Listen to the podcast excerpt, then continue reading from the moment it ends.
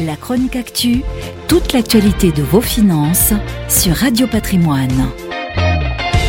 Alors que les mois d'été sonnent l'heure de la bronzette et du farniente pour la grande majorité, ce sont des mois qui peuvent être très compliqués, on le sait, sur les marchés financiers.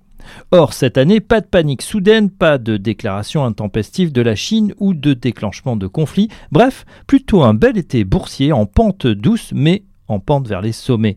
Il s'en est même fallu de quelques points pour qu'au cœur de la torpeur estivale, notre CAC 40 national n'aille décrocher son record historique du 4 septembre 2020 à 6944 points.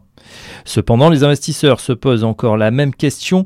À partir de quand les banques centrales américaines et européennes vont-elles commencer à réduire leurs injections d'argent massives Leurs interventions, qui se sont démultipliées pour faire face à la crise sanitaire, soutiennent en effet l'ensemble des actifs, qu'ils soient immobiliers ou financiers. Mais que va-t-il se passer lorsqu'elles débrancheront la prise? Le soufflet ne va-t-il pas retomber d'un coup alors que l'ensemble des places mondiales affichent des résultats insolents, plus 15% pour le Dow Jones, 16% pour le Nasdaq et même 20% pour le CAC 40.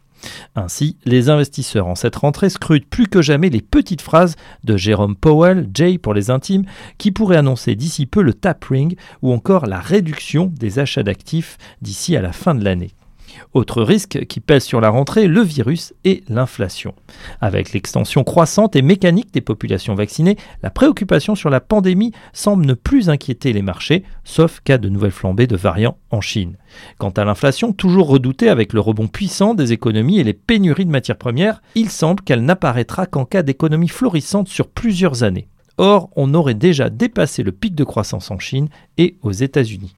Ainsi, les indices n'ont pas de raison de subir de corrections violentes d'ici la fin de l'année. Néanmoins, après le très beau début d'année, une prise de bénéfices partiels est envisageable. Elle permettrait de sécuriser une partie des gains afin de réinvestir après un coup de tabac. Celui-ci est toujours possible, notamment à l'occasion d'une petite phrase mal interprétée d'un de nos grands argentiers.